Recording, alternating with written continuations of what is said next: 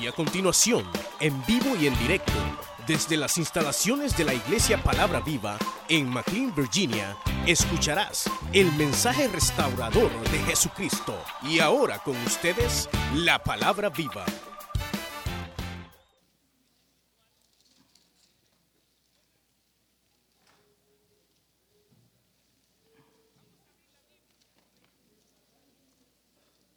Y vamos a leer versículo 32. Capítulo 9, verso 32. Libro de los Hechos de los Apóstoles.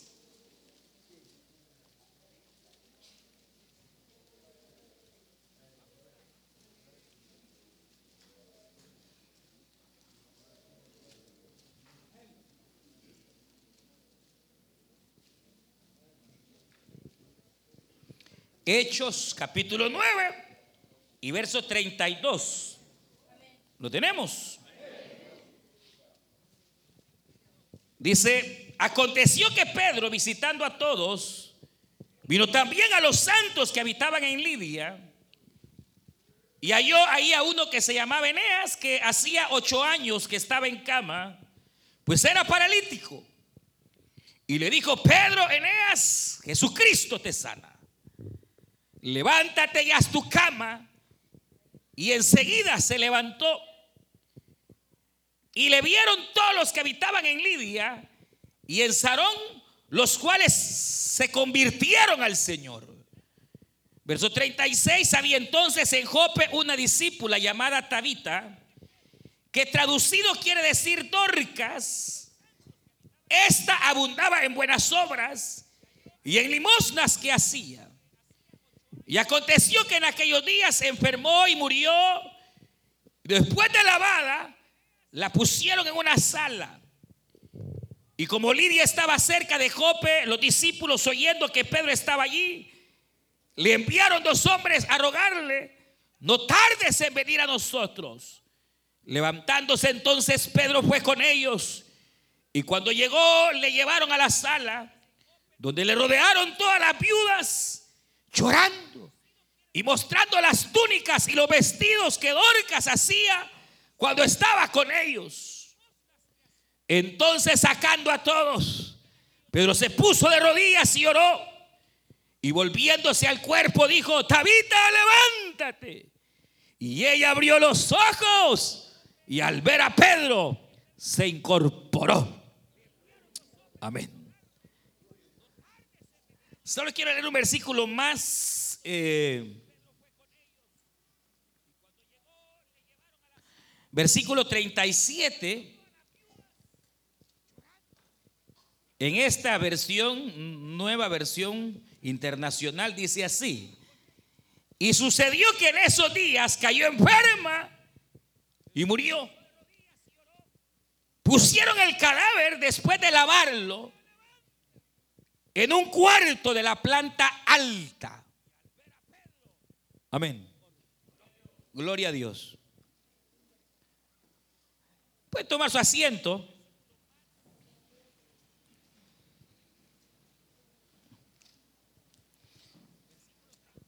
Y hemos leído esta, esta, esta tarde esta, esta narración que eh, prácticamente eh, va como haciendo, oiga bien, eh, eh, como cerrando, podríamos llamar, básicamente lo que en algún sentido es el ciclo o el protagonismo, tal vez diríamos, del apóstol Pedro en su ministerio terrenal. Desde que empezamos a leer los hechos de los apóstoles, obviamente Pedro es quien se presenta como el discípulo que va o el apóstol que va eh, abriendo la brecha. Es el apóstol que va al frente de la iglesia en un sentido humano.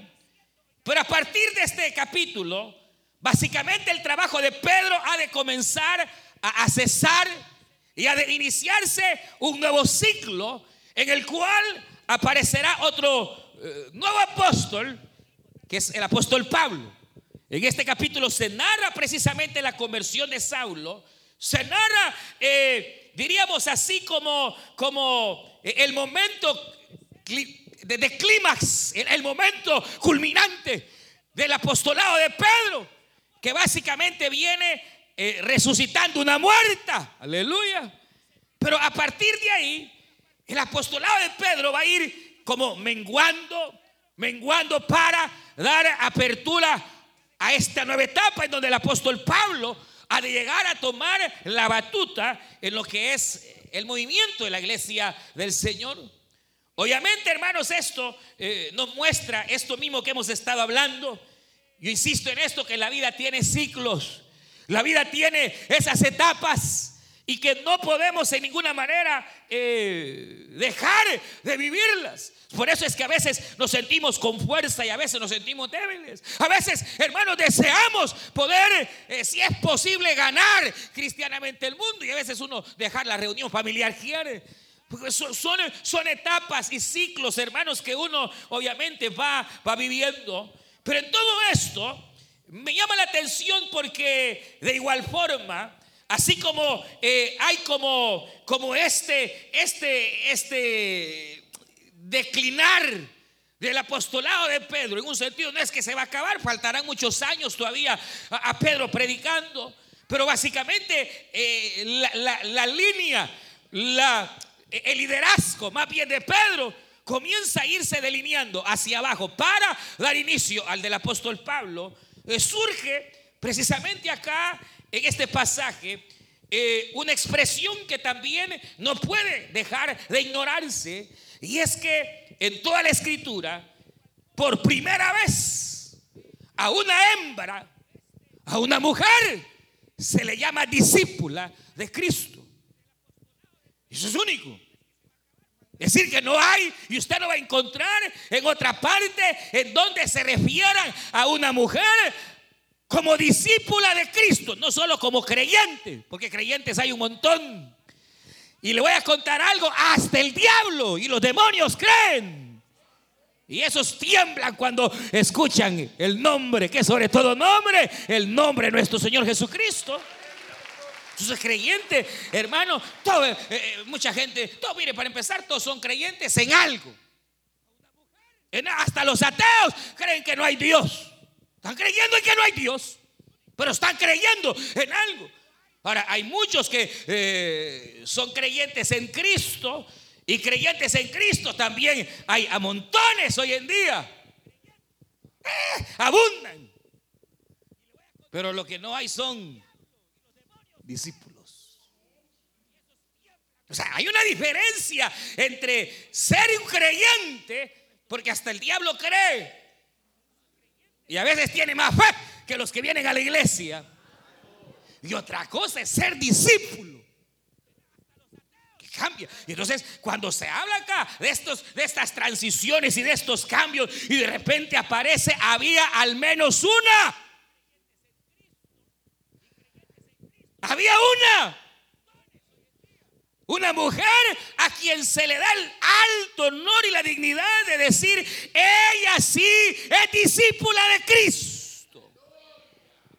Tremendo, porque ni a María Magdalena, ni a las otras que obviamente siguieron al Señor y, que, siguieron, creyeron que fueron también discípulas, pero por algo, hermanos, en este pasaje se le nombra a esta mujer, eh, se le da ese honor, ese reconocimiento que obviamente es, es digno y que debe ser propio. Y es donde el Señor me inquietaba hace eh, unas semanas en el hecho, hermanos, de que obviamente la iglesia está llena de creyentes, pero no de discípulos.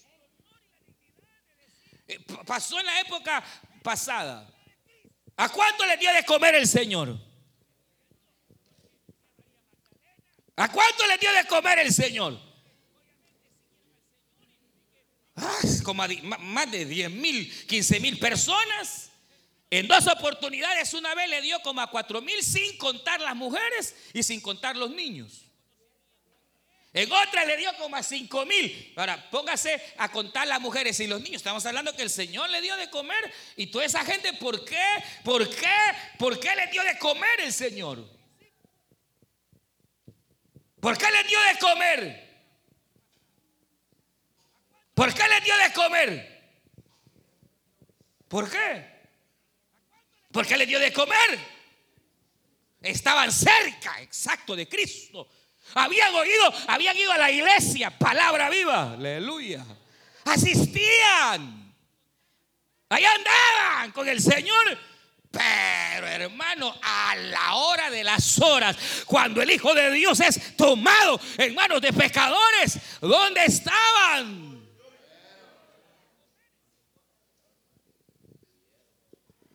O sea, creyentes eran un montón. Si un día, un día eh, le dijo el Señor a Pedro, mira, va creciendo la iglesia, ¿cuántos te siguen? Sí, le dijo el Señor, me siguen porque les doy de hartar. Y la reina Valera antigua así dice, hartar, no comer. Voy a alimentar, hay que ponerle, pero la traducción verdadera es de yo les doy de hartar. Pero no, es una mala, no es una mala expresión. ¿Usted sabe qué significa hartar? ¿Qué es hartar? Te hartaste hoy, le dice. No es solo comer, es comer en abundancia. Es comer hasta saciarse. Es comer hasta, hermanos, llegar a reventar. ¿Por qué? Porque Dios así es. Él no es mezquino. Él cuando va a dar, da en abundancia. Cuando Él va a dar, te da. Él no es tacaño. Yo no conozco un Dios tacaño. Yo conozco un Dios que da y que da en abundancia. Dice la Biblia, hay alguien falto en entendimiento. Pídale al Señor y Él que da más allá de lo que pedimos o entendemos. También te dará juntamente con Cristo todas las cosas. ¿Usted por qué mal pensado lo tomó a mal? Pero cuando dice que le dio de hartar es porque le daba hasta los dientes. Porque así es el Señor. ¿O no dice así la Biblia que Él den abundancia? No dice que el que diezma dice, y aquí yo lo voy a bendecir hasta que sobre y abunde. Cuando el Señor le dio de hartar a esta gente, hermanos, mire, de, de, lo poquito que había, la Biblia señala que cada discípulo se llevó un montón de canastas para su casa. La, cuestión, hermano, el punto, oiga bien, es que eh, a esta mujer se le llama discípula, se le llama no solo seguidora, no solo un seguidor, pero ¿qué es lo que hace discípula a una persona? ¿Qué es lo que nos hace ya no ser solamente para ver si se acuerda de la reunión familiar? Allá anda el pobre supervisor, hermano, jalándolo para ver. Mire, hay líderes que son líderes, pero son seguidores y no discípulos. ¿Sabe cómo es un líder seguidor? El pobre siervo, la pobre sierva tiene que andarlo siguiendo para que le dé el reporte, porque si no, ni, eso sabe hacer el líder. Cualquier problemita en la reunión, ahí está buscando al supervisor porque él no puede arreglar un problema. Hermano, cuando se trata de alguien que ya es un discípulo, es una persona que ha aprendido a caminar en la fe, pero es una persona que se vuelve proveedor que da, que da, da. Es alguien, mire hermano, por ejemplo, dice, y aquí, aquí una mujer llamada Dorcas que era discípula. ¿Y por qué era discípula? Porque hacía, accionaba. Esta mujer, al parecer, para empezar, tenía plata porque tenía su negocio, era costurera. Pero ¿sabe qué hacía? No podía haber una viuda porque le cosía y le daba el mejor traje sin esperar nada. Dice la Biblia, aquí dice la Biblia que esta mujer le daba a los huérfanos, lo sostenía. Es decir, que esta mujer no podía oír de una hermanita que estuviera enferma porque allá iba con todo y la sopa de pollo a darle a la hermana enferma. No podía esta mujer oír de que algún hermanito necesitaba para la renta porque allá iba y le daba. Hermanos, son acciones. Lo que aquí se habla no es de una mujer que es la que más lindo canta en la iglesia. No es del mejor diácono porque es puntual y qué bueno que así sea y qué bueno que aquí cante. No, no, nos dice, y Dorcas era una mujer entregada al ayuno y la oración. No dice así. No dice acá, era una mujer que vivía en oraciones día y noche. No. ¿Y sabe por qué no? Porque las acciones son el producto. Son el efecto de algo de una mujer que vive en comunión con Dios. ¿Sabe cuál es el problema nuestro? Que decimos que oramos, decimos que, eh, que, ayunamos, decimos, pero cuando vemos la necesidad tenemos un corazón tan duro, hermano. aquí no dice, y era la que más ayunaba y la que más. No, no, no, no, no, no tiene por qué decirlo la Biblia porque se supone que ya lo hacía. Y porque lo hacía es que tenía un corazón tan generoso, hermano. Tenía un corazón tan dadivoso que no podía escuchar de necesidad porque ahí estaba. No, eh, eh, eh, el, mire, hermano, el, el seguidor es como María y Marta. Se enfermó Lázaro, llamen al Señor. Y si el Señor no llega, nos enojamos. ¿Por qué no oraron ellas por el enfermo? Yo no sé, se me ocurre una locura ahorita, fíjese, ¿no será que por eso se tardó el Señor, hermano? ¿Por qué no fue inmediatamente cuando le llega y le dice, Señor, se está muriendo tu amigo, el que tú amas? Lázaro está enfermo. Ah, vaya. Está bien. Pero Señor, ya, sí, sí, tranquilo. Y, el Señor ignoró la petición. Él sigue haciendo lo que estaba haciendo, Si el Señor apareció como a la semana, hermano. Si se enferma, se va hasta que se muere, hermano, lo velan, lo entierran y el Señor aparece a los cuatro días de muerto. No, no digo yo, una locura. No será que el Señor no se apareció para ver si Marta y María no eran capaces de, poder ir ellas. No sé. ¿No será que a veces cuando, eh, eh, eh, pues sí, porque el Señor no, llega? O sea, para que no me la vean tan mal. Y, y, oigan, ve acá. Se lo voy a confirmar lo que yo estoy diciendo. Van en la barca y la que empieza a estremecerse. Y el Señor dormido. Y la va, y ellos luchando y sacando agua. Y ahí, y, el Señor dormido. Hasta que, Señor, que no tienes cuidado de nosotros, que no ves que perecemos. Y el Señor se levanta inmediatamente, reprende al mar, reprende a los vientos. Y vino grande bonanza.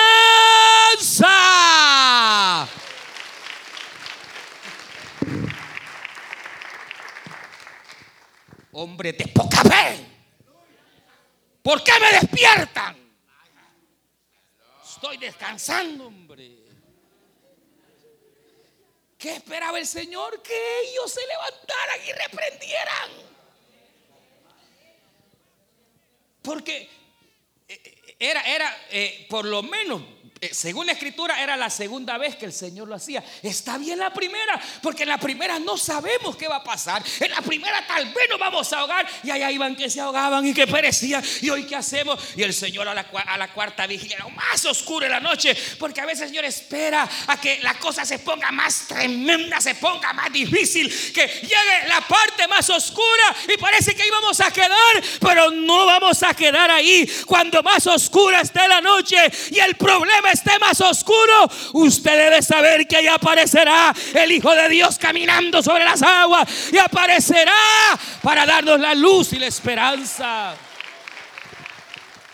Hermano, ve, acá, eh, está la tormenta, el Señor aparece eh, eh, en el mar, va y de repente se, se, se, se para en la barca y reprende al mar y reprende. Ahí no lo reprendió porque era la primera vez, ellos no sabían qué hacer. Pero ya ellos habían visto cómo su Cristo oraba, habían visto cómo había que comportarse ante las tempestades. Le pregunto a estas alturas, usted que ya lleva 20 años en el Evangelio, usted, usted varón que ya lleva 10, 15, ya sabe cómo comportarse cuando hay tempestades.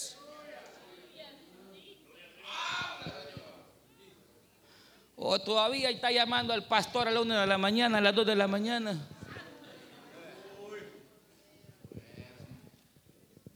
Y si usted está tierno, está bien, hermano, llame. Usted está tierno en su fe, pero usted que ya es viejo. No llame también, ¿verdad? o sea, la cuestión, hermano, es que, que la iglesia tiene que despertar al grado de llegar. Por eso dice la Biblia, dice el apóstol Pablo, téngannos los hombres como administradores de las riquezas y de las bendiciones de Dios.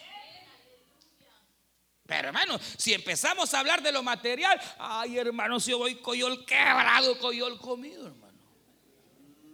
¿Sabe qué me puso el Señor un día esto en la tarde? Y se lo voy a decir, no se lo quería decir, pero se lo voy a decir, hermano. Estamos en un momento incierto. No sabemos qué va a pasar. No sabemos cómo se va a poner la cosa. Pero oiga, una, una cosa es cierta. Sea cual sea la circunstancia, usted está sabedor y confiado que tenemos un Dios que es soberano. Que, y que Él lleva todas las cosas conforme su voluntad. Pero le voy a decir algo que el Señor puso en mi corazón. Oiga bien, sea cual sea la circunstancia, sea que usted se va a quedar aquí, gloria a Dios, porque si Dios quiere, aquí va a estar y nadie lo va a sacar. Diga gloria a Dios. Nadie lo va a sacar. Si Dios quiere que estemos aquí, nadie nos saca. Aleluya.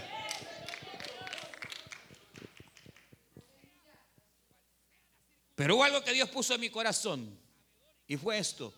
Y si se tuvieran que ir, no se van a ir vacíos. yo, ¿cómo es esto? Hermano, yo le, les digo en el nombre del Señor, si usted me cree bien y si no, no, hermano, viene una época, viene una época de abundancia métale, no descuide la obra de Dios, ponga a Dios en primer lugar. Pero aproveche porque bendición material. Mire, si viene algo en el cual nos tenemos que ir, una cosa es cierto, siempre que el pueblo de Dios ha tenido que irse, jamás se ha ido vacío. Cuando Israel salió de Egipto, iba bendecido con la riqueza de los egipcios, hermano. Lo peor que a usted le pudiera pasar que por Aragán, y por no decir otras palabras por respeto, se tenga que ir pelado sin nada, sería... Pero ni su casita pudo hacer por bolo, por borracho. Qué terrible, que Dios le ayude. Qué terrible, vino acá, estuvo tantos años y no pudo ni siquiera hacerlo de allá. Sería lo peor, hermano. Dios no va a dejar que usted se vaya ahí. Si se va, se va a ir lleno en el nombre del Señor. Si usted se va a ir, va a despojar, va a despojar, va a despojar. Créale, hermano Dios. Que si por alguna razón yo no creo, pero si hay que irse, nos vamos a ir llenos, hermano. Vamos a despojar este país. Porque la riqueza de los impíos es para lo justo, dice la Biblia. La riqueza del que no teme a Jehová es para el que le teme. Piense más allá, hermano. Yo le, le, dije algo al principio de este año, Dios puso una palabra y esa palabra fue negocio. Yo no sé, no sé por qué, hermano. Pero si Dios me inquieta a que viene buen año, viene buenos, viene una época buena, pero va a pasar, hermano. Va a pasar. Eh, eh, eh, son siete, yo no sé lo que son siete años, no, no. Yo, lo que veo, veo, según la visión que Dios pone en mi corazón, es que viene época de vacas gordas. Pero después van, van a venir las flacas.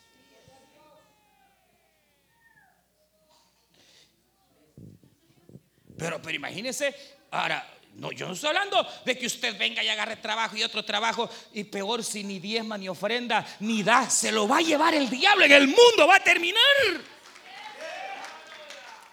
¿Por qué Tórica fue bendecida? O hablemos de José. Hermano, José fue proveedor de sus hermanos. José llegó de extranjero a Egipto. Llegó como siervo, como esclavo. Y llegó a ser proveedor. Y no solo para él y su casa. Proveyó para su familia. Y proveyó para todo Israel. Cuando, cuando uno piensa y dice la Biblia que Dios nos va a dar hasta que sobre y abunde, hermano. Está hablando en un sentido espiritual, material, en todo sentido está hablando la Biblia.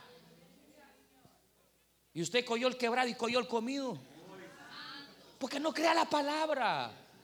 Porque para empezar, ni diezma, ladrón. No ofrenda. Quite el diezmo, va, quite la ofrenda. Entonces dé al prójimo, de cuando haya necesidad de hermano. Esta mujer, Dios la bendijo al grado que ella no podía haber necesidad sin la cual ella se daba. No, para criticar, sí, usted es buena para criticar. El problema es que, hermanos, del Evangelio lo hemos hecho una religiosidad. Y creemos que el Evangelio es la parte de afuera. Y allá viene la, hermana con la gran falda larga hasta aquí, pero tiene más larga la lengua. Es religiosidad, hermano. Y un igual de hombre con la gran corbata mm, y, y la lengua más larga que la corbata.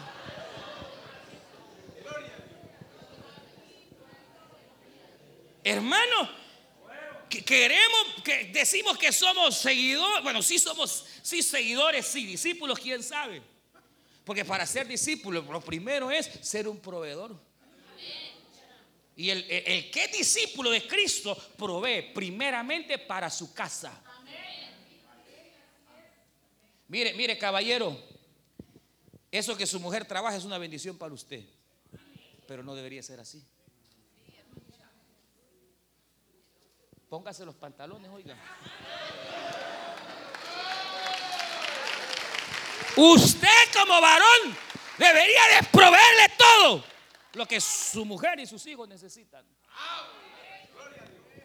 Eso es lo bíblico, hermano. Eh, eh, oye, eh, es una bendición cuando la mujer trabaja. Pero no es ella la llamada a proveer. Lo material es usted. Ahora, si su esposa trabaja, gloria a Dios, qué bendición. Pero el llamado a proveer es usted. Pero hay hombres, hermano, que, que como la mujer trabaja, e, ella se compra su ropa, ella, hermano, eso, eso no es así. Pecado es que tengan cuentas separadas. Por eso Dios nos los bendice.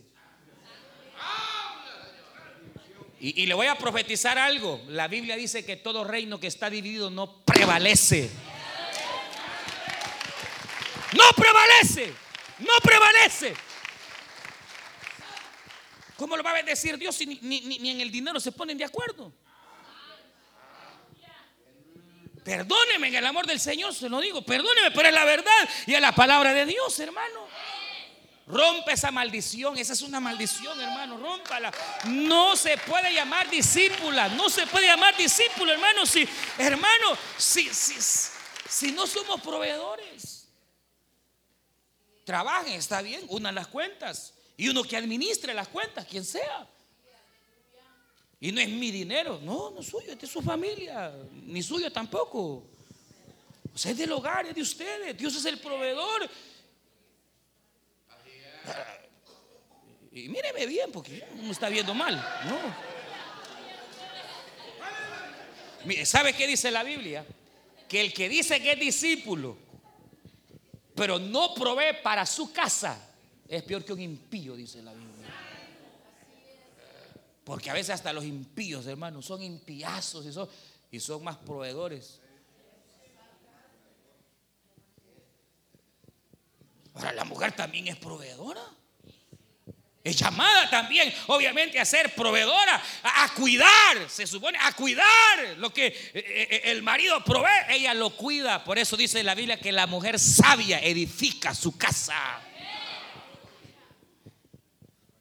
Pero la idea, hermanos, es la provisión. Esta mujer es llamada discípula porque estaba comprometida con Dios y con la iglesia y con los hermanos.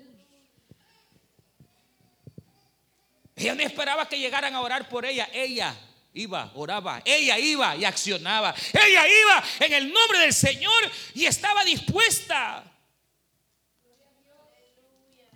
¿Sabe un discípulo donde lo manden a servir? Ahí está feliz. El que es seguidor no, le quitan el privilegio, se larga de la iglesia. ¿Por qué seguidor, no discípulo? Porque el discípulo tiene una cualidad, el discípulo no tiene la mirada en el hombre. El seguidor, como es un seguidor, tiene la mirada puesta en la diaconisa. Tiene la mirada puesta en el diácono, en el pastor, en los hombres. Pero la Biblia dice, maldito el hombre que confía en el hombre. Más bienaventurado aquel cuya confianza está en Jehová de los ejércitos. El discípulo está comprometido, hermano. Ese discípulo truene, tiemble, sabe que su compromiso es con Dios. Sabe que no fue el hombre el que murió en la cruz del Calvario. Sabe que el que murió en la cruz del Calvario es el Señor Jesucristo. Y a Él se debe. A Él, hermano, a Él. El que, el que es discípulo se le ven sus obras, sus acciones, su manera de hablar. No es igual a la de los impíos.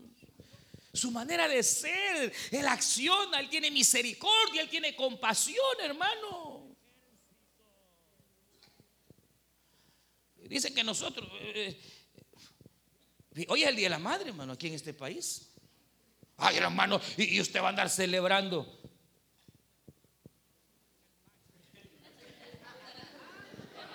Aquí no celebramos esas mundanalidades. Bueno, tal vez su mamá no le digo, pero la mía no, la mía es hija de Dios.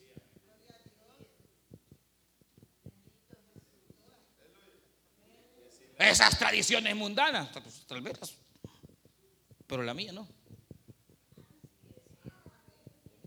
Ni mi esposa.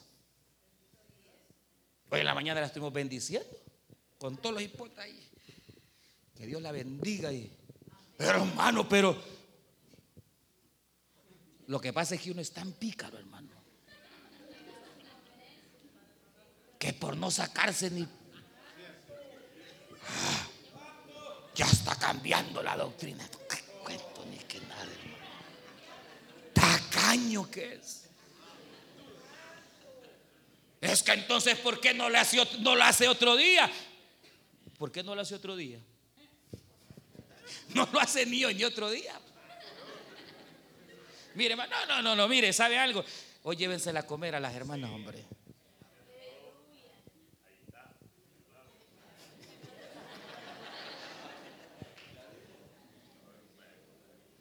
No, hombre, si usted tiene la bendición de tener su mamá, viva, échale una llamadita, hombre. Por lo menos este día. ¿Qué malo tiene eso? ¿Ah? ¿Qué malo tiene? ¿Cuál es el pecado? Ah, pero como somos bien religiosos, vea.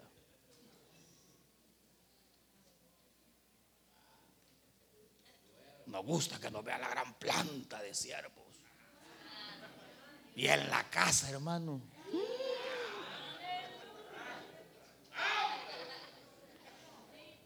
Y como se puede engañar al hombre.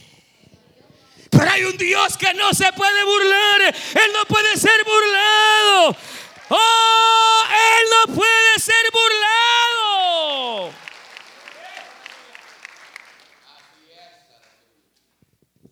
Él lo conoce todo. Y no se trata de una fachada, eh, se trata de que nuestra vida en verdad esté de acuerdo al Evangelio que el Señor mismo dio y mostró, hermano. Un día el Señor le dijo a, a los fariseos, no, no, aquí sé que no hay ningún fariseo. Le dijo hipócritas.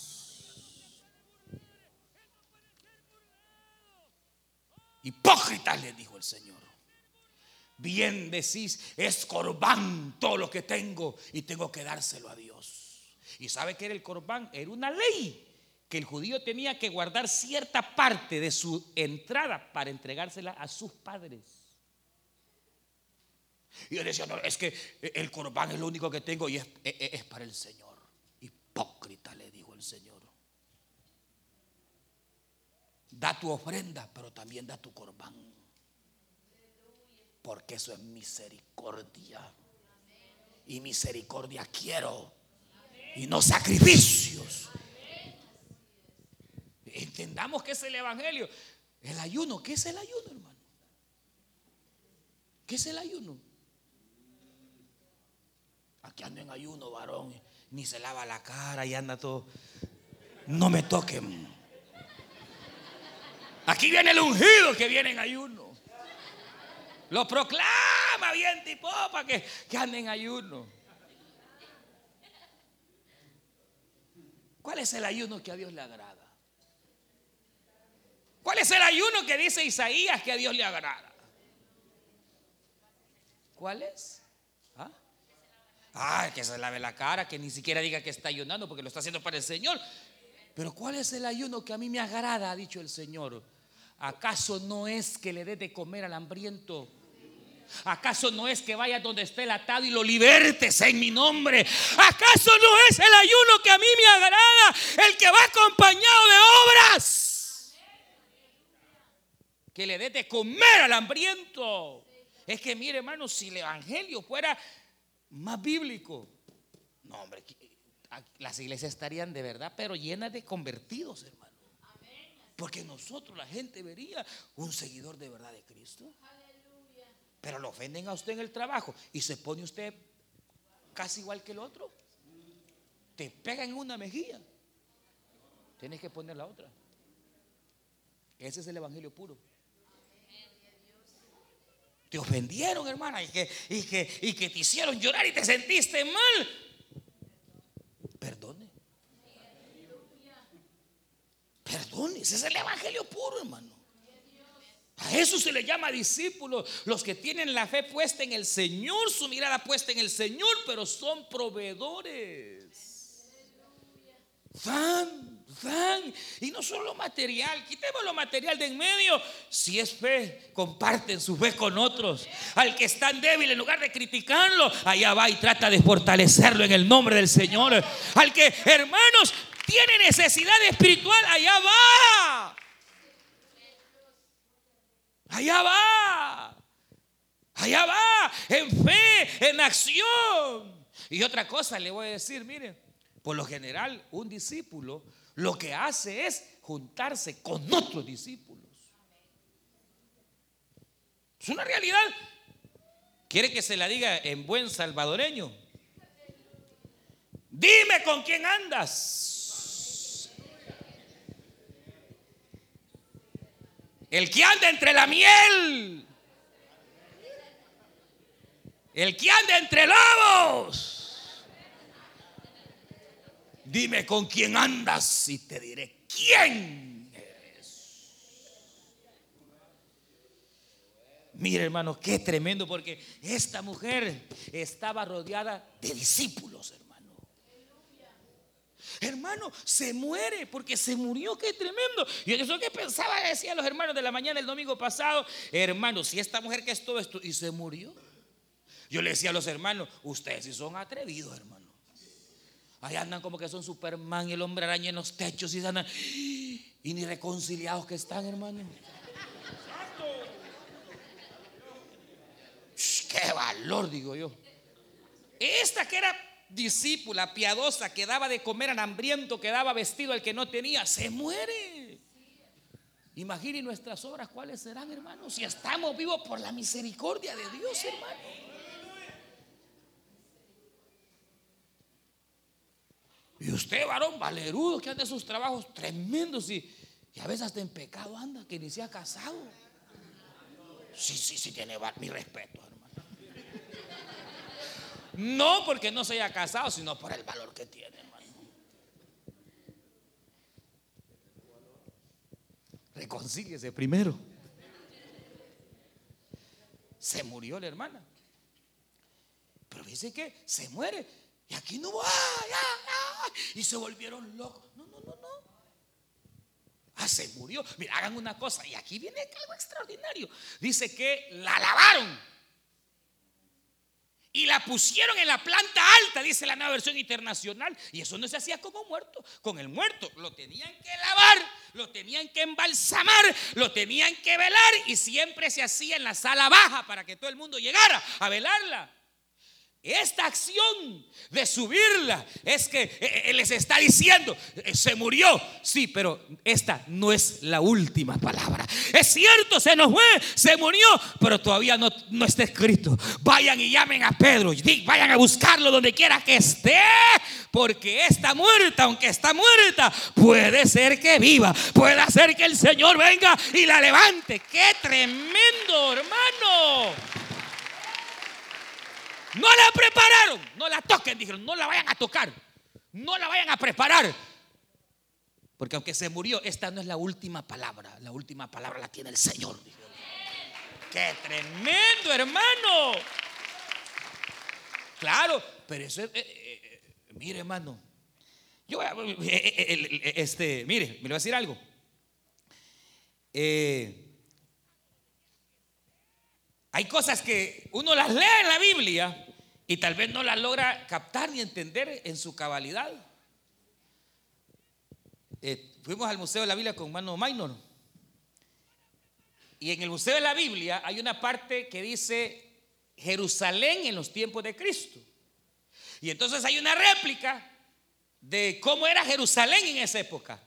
Y está una réplica de una casa eh, que, está haciendo réplica del techo que aquellos cuatro tuvieron que botar para bajar al paralítico, hermano. Siempre, siempre yo creí que era un techito así como el de nuestras casas, hermano, de bajareque, de lámina. Hermano, ¿sabe cómo hacían los techos en esa época? Era, era de barro con piedra, era más o menos de este grueso. Bajaré que acá el barro con la piedra molida y bajaré que arriba.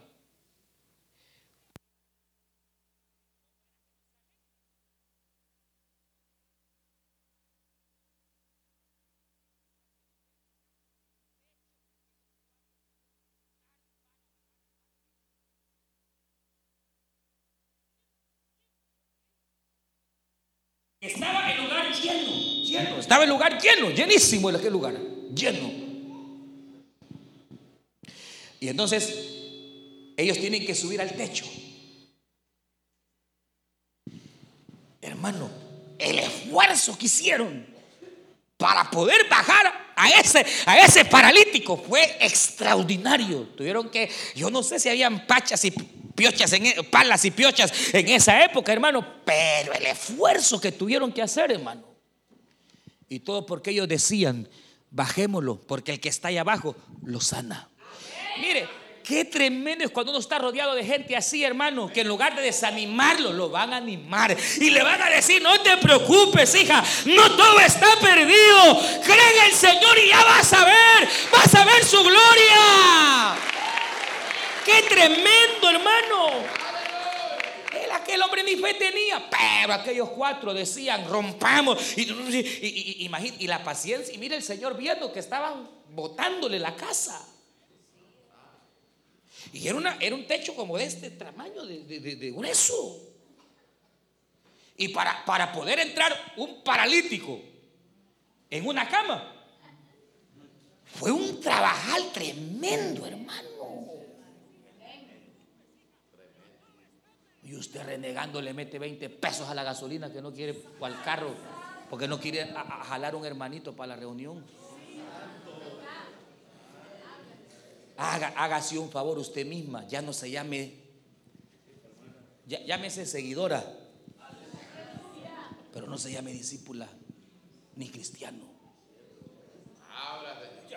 Cuando uno ve eso, hermano, lo que el esfuerzo que y lo van bajando, porque lo bajan. Y cuando está aquel hombre ahí que ni fe tenía el hombre, pero mire qué tremendo es cuando hay discípulos de fe. Puede ser que tu, madre tal vez no sea ni cristiana o tu padre no conoce al Señor, pero la fe que usted tiene, la fe, tu hijo quizás no es creyente mujer, pero la fe que tú tienes es suficiente para que la obra de Dios venga. ¡Qué tremendo! Cuando lo pusieron, la Biblia dice que el Señor le dijo, hijo, tus pecados te son perdonados. Y la gente murmuraba y decía, ¿y este quién se cree que va a perdonar pecados? ¿Qué cree que es? Y el Señor que conocía los pensamientos le dice, ¿vosotros qué crees? ¿Qué es más difícil decirle a este, tus pecados te son perdonados o que se levante? Pues para que sepáis que el Hijo del Hombre tiene poder y potestad en el cielo y en la tierra, a ti te digo, levántate. Hermano, y aquel se levanta. Yo le pregunto, ¿cómo se sintieron aquellos cuatro? ¿Cómo se va a sentir usted el domingo que va a tener un invitado y ese invitado se convierta? Aleluya, diga gloria a Dios. ¿Cómo va a sentir usted? Es que no hay satisfacción más grande, hermano, en la vida cuando le servimos al Señor. ¿Y usted que ha dejado de servirle?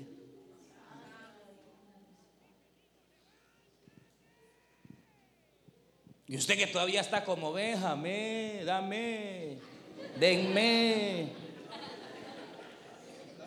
órenme, ayúdenme.